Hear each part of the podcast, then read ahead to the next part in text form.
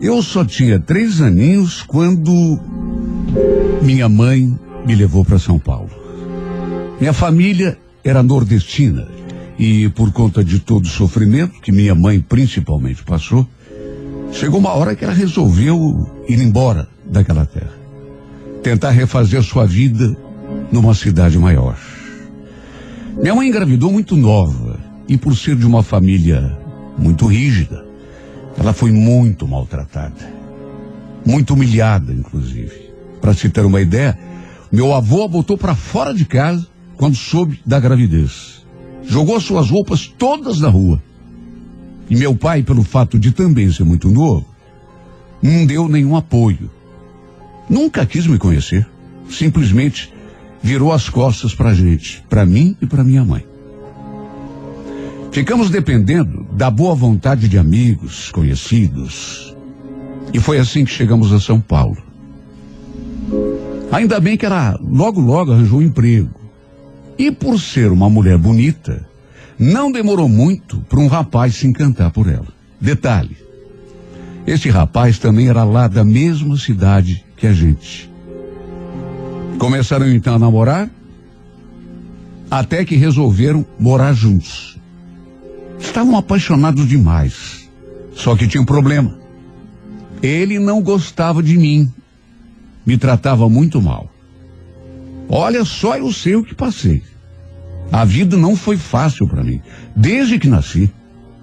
Por conta do trabalho da minha mãe, ela não podia me deixar sozinha, então eu fui praticamente criada na casa de uma senhora que cuidava de mim enquanto a minha mãe trabalhava.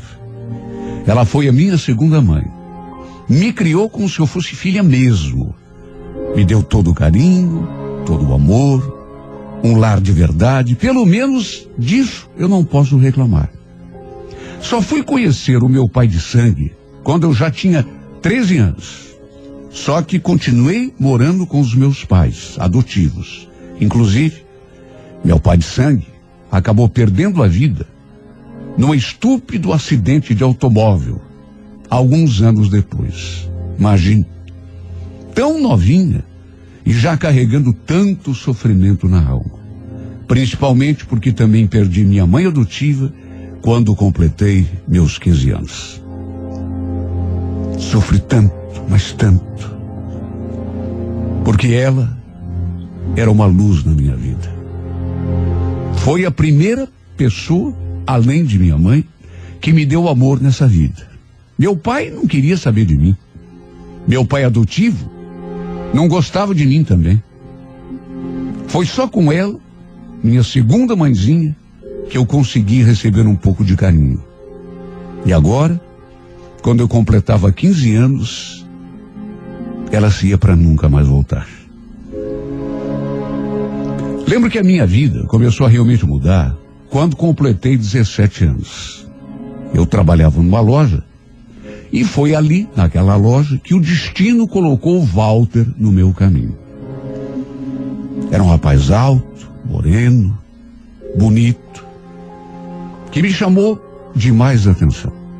E pelo jeito como ele me olhava, ele tinha gostado de mim. A gente sente pelo modo como a pessoa te olha. Havia um monte de balconistas ali na loja e algumas delas bonitas. Porém, ele se aproximou exatamente de mim, sem tirar os olhos dos meus, e me pediu para ver algumas peças de talheres. Só que enquanto eu atendia, para minha surpresa, de repente, ele cochichou no meu ouvido. Olha, vou ser bem sincero com você, viu? Não estou afim de comprar nada, não. Na verdade, eu só queria te conhecer. Como você se chama? É, Márcia. Hum, nome bonito. Aliás, não é só o nome, não, viu? Você também é linda. Olha, eu fiquei toda encabulada, sem saber o que dizer e como reagir. Devo ter ficado vermelha, até porque não esperava. De repente, ele se aproximou, eu ali, distraída entre os talheres, pensando que ele queria fazer alguma compra, Mas ele não queria comprar nada. Cochichou no meu ouvido que tinha se aproximado apenas porque tinha me achado bonita. A gente conversou um pouco, até que ele me chamou para sair. Desde o começo, deu para perceber que ele não era de enrolar, não. Tinha uma vontade, fazia logo o que tinha vontade na hora, sem perder tempo. Para encurtar a conversa, foi assim que a gente começou a namorar. E juro, bastaram dois encontros para que eu me apaixonasse perdidamente por ele. Logo ele quis conhecer minha família. Só que não sei explicar. O meu pessoal não foi muito favorável ao nosso namoro. Ninguém chegou a me proibir de namorar. Mas todo mundo achou que o Walter não era o homem certo para mim. Acharam, até isso me disseram, que ele tinha algum desvio de caráter. Meu Deus, eu achava que ele era o homem perfeito. Afinal de contas, estava tão apaixonada. Se bem que, na verdade, desde o começo do nosso namoro, eu notei que ele tinha um gênio muito forte. Era ciumento, briguento, possessivo. Às vezes, a gente discutia e ele me humilhava na rua, na frente de todo mundo. Só que, por outro lado, também me tratava de um jeito tão apaixonado. Apesar daquele gênio ruim, quando queria, ele sabia ser romântico, carinhoso. Vivia me dando presentes. Era caixa de bombom, até flores ele me dava. Fazia declarações, dizia que eu era o amor da sua vida. No fim, entre tapas e beijos, como se diz, e apesar de todo mundo ser contra, aceitei o seu pedido de casamento. Além de apaixonado, eu queria provar que todo mundo estava errado. Que eu e o Walter poderíamos sim ser felizes e termos a nossa família. Meu casamento foi uma cerimônia simples, mas realizei o meu sonho. A lua de mel Passamos num sítio em Atibaia. Que um amigo meu de trabalho, um colega, nos emprestou. Quando ele soube que eu ia casar, ele ofereceu. Não tinha ninguém vivendo lá mesmo. E a gente então aceitou. Aliás, como não tínhamos carro, depois da festa, dois amigos da família nos levaram de carona até Atibaia para podermos curtir a nossa lua de mel. Eu estava tão feliz, me sentindo tão. Era tudo o que eu queria na vida. Imagine, lua de mel com meu marido, a gente naquele lugar bonito. Lembro que a certa altura eu comentei. Puxa, que presentão que a gente recebeu do Roberto, né, Walter? Imagine, prestar o sítio para a gente passar a lua de mel.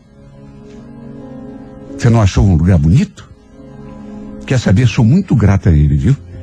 Nossa lua de mel vai ser tão bonita. Para que que eu fui falar aquilo? Notei que ele fechou a cara, como se eu tivesse dito algum asneiro. E se tivesse ficado só nisso, problema foi que ele se aproximou de mim e acredite quem quiser, me deu uma cabeçada no rosto Meu nariz começou a jorrar sangue. Tá jogando na minha cara que o teu amiguinho emprestou essa porcaria de sítio pra gente? É? Por acaso você tá querendo dizer que eu não posso? Não tenho condição de pagar? Aliás, vou querer saber que tipo de amizade você tem com esse cara, viu? Foi um dos piores momentos da minha vida. Olha, aquilo foi tão. tão inesperado.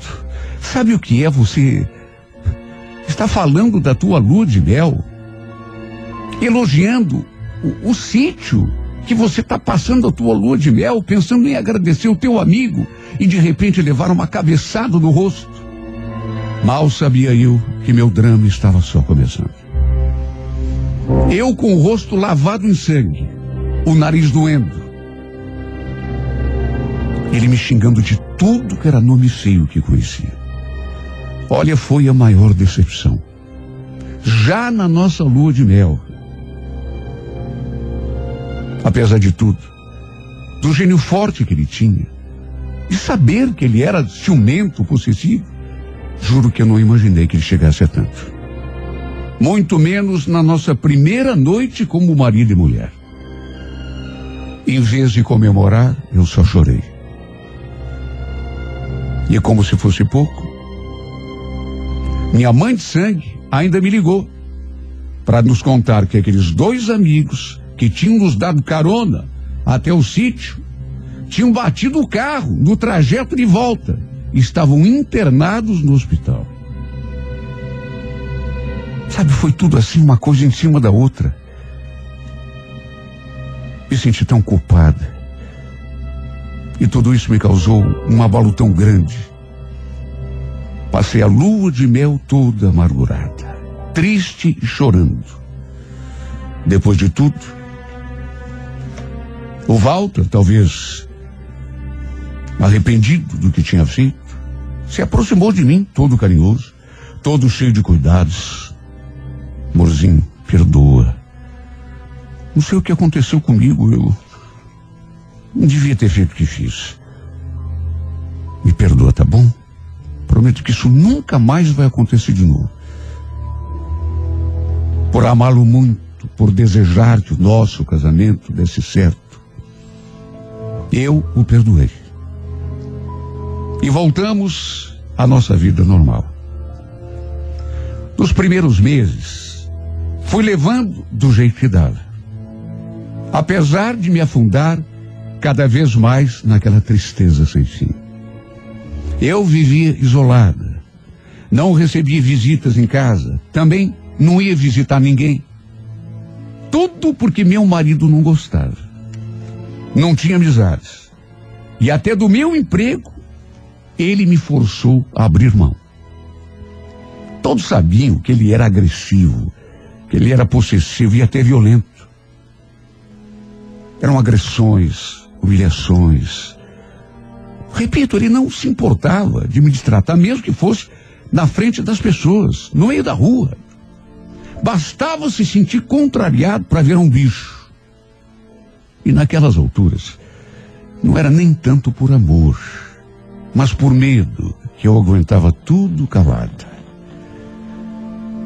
Eu me sentia tão feliz eu tinha imaginado uma vida tão diferente para mim, cheia de alegria, de felicidade. Chorava sozinha quando estava tomando banho. Aproveitava que ninguém estava vendo e chorava debaixo do chuveiro. Até que meses depois, cansada de tanto sofrimento e tanta humilhação, resolvi fugir de casa. Passei dias e dias pensando naquela ideia. Eu já não estava aguentando mais. Eu era muito maltratado. No começo, fui morar com alguns parentes distantes, ali mesmo em São Paulo. Meu marido me procurou um monte. Ameaçou Deus de todo mundo. Só que no fim acabou aceitando a situação. Até porque não tinha escolha.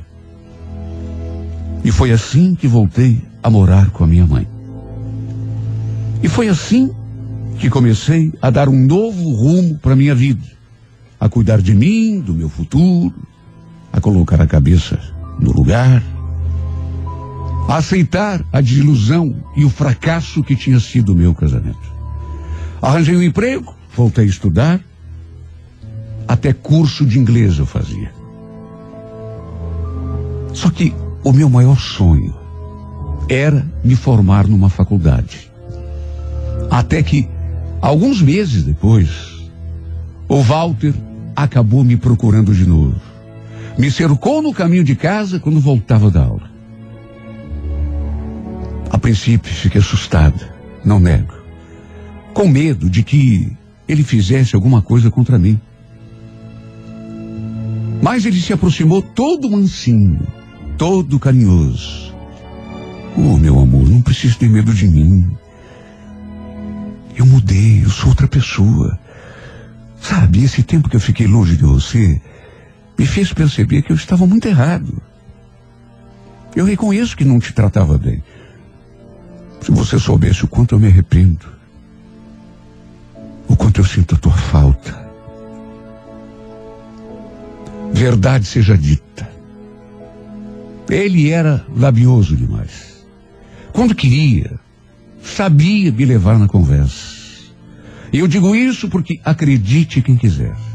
Apesar de tudo que já tinha passado. Carente do jeito que estava.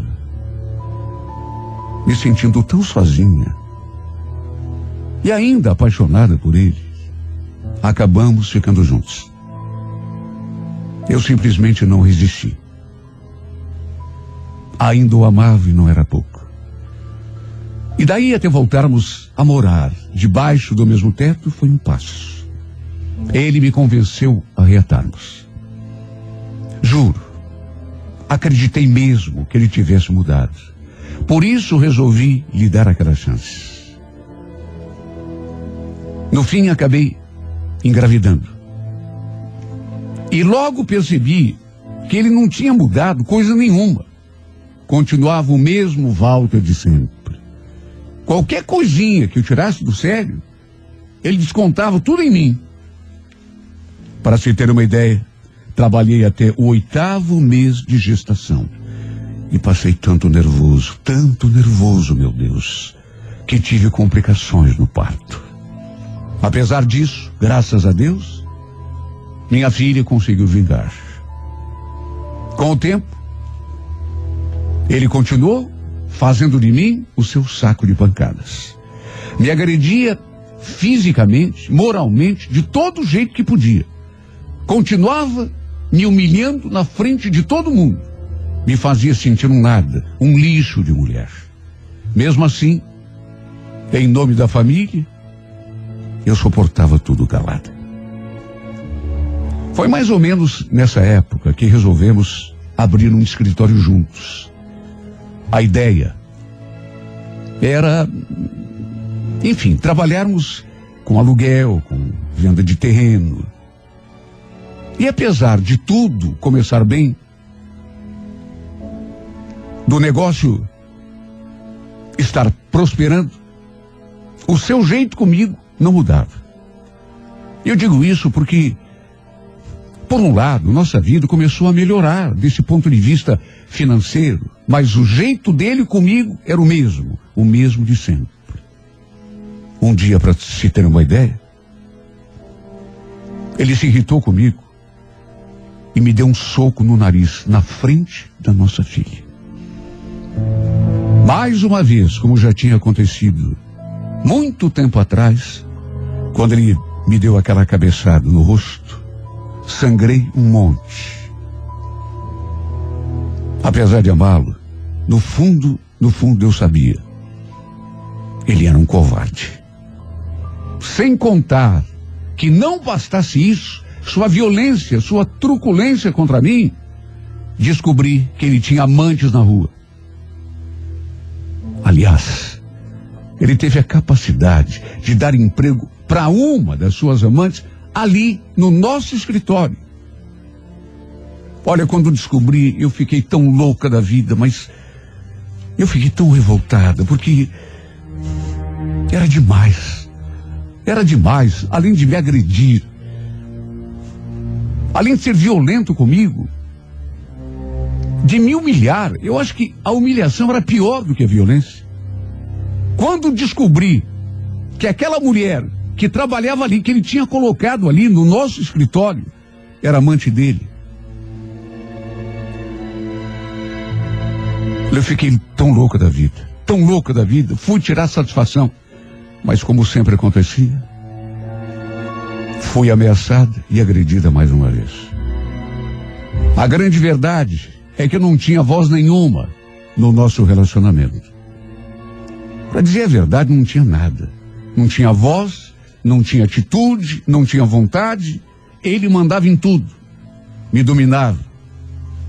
Fazia de mim o que queria. Eu era praticamente um nada. Depois desse episódio, comecei a pensar novamente em separação. Só que num curto espaço de tempo, descobri que estava grávida outra vez. Foi o que me prendeu ao Walter novamente. As agressões continuaram. Ele não parou de se envolver com mulher na rua. Uma delas, inclusive, teve o topete de vir dar de dedo na minha cara e me ameaçar. Olha, eu sinceramente não sei como aguentei tanta humilhação. E durante tanto tempo. Até que depois de alguns meses, tivemos de vir embora fugidos lá de São Paulo. Tantos os rolos em que meu marido se metia. E me metia junto, é claro. Nessa época ele tinha conseguido se formar em direito. E não sei como, também tinha permitido que eu começasse a estudar. Foi nessa época que viemos para Curitiba, fugidos de problemas que ele tinha arranjado. Até ameaçado de morte ele foi. E uma vez aqui tentamos recomeçar, salvar a nossa família e o nosso casamento. E olha, até para minha estranheza, no começo, ele estava até me tratando melhor. Cheguei a pensar que tinha sido a melhor coisa que podia ter nos acontecido. Virmos embora para cá. Porque pela primeira vez na vida, eu sentia que estávamos nos acertando. No dia do meu aniversário, por exemplo, ele resolveu me fazer uma surpresa. Pegamos as meninas e fomos passear em Joinville. Estávamos na maior felicidade. Até que no meio do caminho, fui pegar um óculos no, no porta-luvas do carro e me deparei com uma coisa que quase fez meu coração parar de bater. Era uma carteirinha de gestante estava no nome de uma mulher. Detalhe, era uma carteira atual de um posto de Curitiba e naturalmente só podia ser de uma amante do meu marido. E o pior é que eu não estava errado. Ele estava com uma carteirinha de gestante de uma mulher no porta malas do nosso carro, no porta-luvas uma carteirinha atual de exames e da condição de grávida de uma mulher daqui de Curitiba. Olha, eu quase tive um infarto. Eu fiquei tão louca da vida. Só que nem perguntei nada em relação àquela carteira. Simplesmente pedi para ele aos berros: Walter, pare esse carro. Pare agora, Walter. Eu quero voltar para casa agora. O safado ainda tentou se esquivar. Ô, oh, Márcia, para com isso. Eu, eu, não sei que porcaria é essa aí. Não tenho nada a ver com essa carteira. Sabe, eu... meu Deus do céu, olha, eu sinceramente, sinceramente não sabia o que falar. Eu sinceramente não sabia o que fazer da minha vida. Minha única vontade, na verdade, era morrer.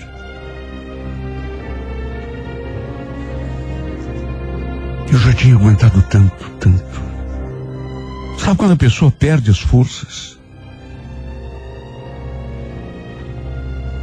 Como podia, meu Deus, dar, no entanto, coragem para lutar? Porque, repito, parecia que, que ela tinha sido escrita para mim, que era um recado de Deus. Até que depois de algum tempo, com muita luta, consegui me reerguer refazer a minha vida. E fui pouco a pouco realizando os meus sonhos, as minhas conquistas. Sofri muito, é verdade. Mas no final, e o que importa é sempre o final, né? Acabou dando tudo certo. Me casei novamente com um homem maravilhoso, que me trata como uma mulher de verdade, que me faz sentir uma pessoa especial. Coisa que às vezes eu não acredito que tenha acontecido. quando lembro do meu passado tortuoso. Consegui me formar advogado e hoje atuo na causa de mulheres que, assim como eu, também sofrem ou sofreram violência doméstica. Uma coisa eu garanto. Eu podia ainda ser aquela mulher tristonha, infeliz, que sofria agressões e humilhações todos os dias. Até que um dia resolvi mudar. Resolvi dar o meu grito de liberdade. E só assim consegui correr atrás dos sonhos que eu tinha e que na minha cabeça jamais seriam realizados. Hoje eu entendo que Deus não coloca um filho no mundo para sofrer, pelo contrário. Até que um dia, cansada de tanto sofrimento, de ser humilhada, conversei com Deus nos meus pensamentos. Falei a Ele que queria nascer de novo mudar a história da minha vida. E foi assim que ele respondeu, naquela igreja, através daquela música. Só depende de você. Essa é a hora. Foi assim que ele falou. Só depende de você.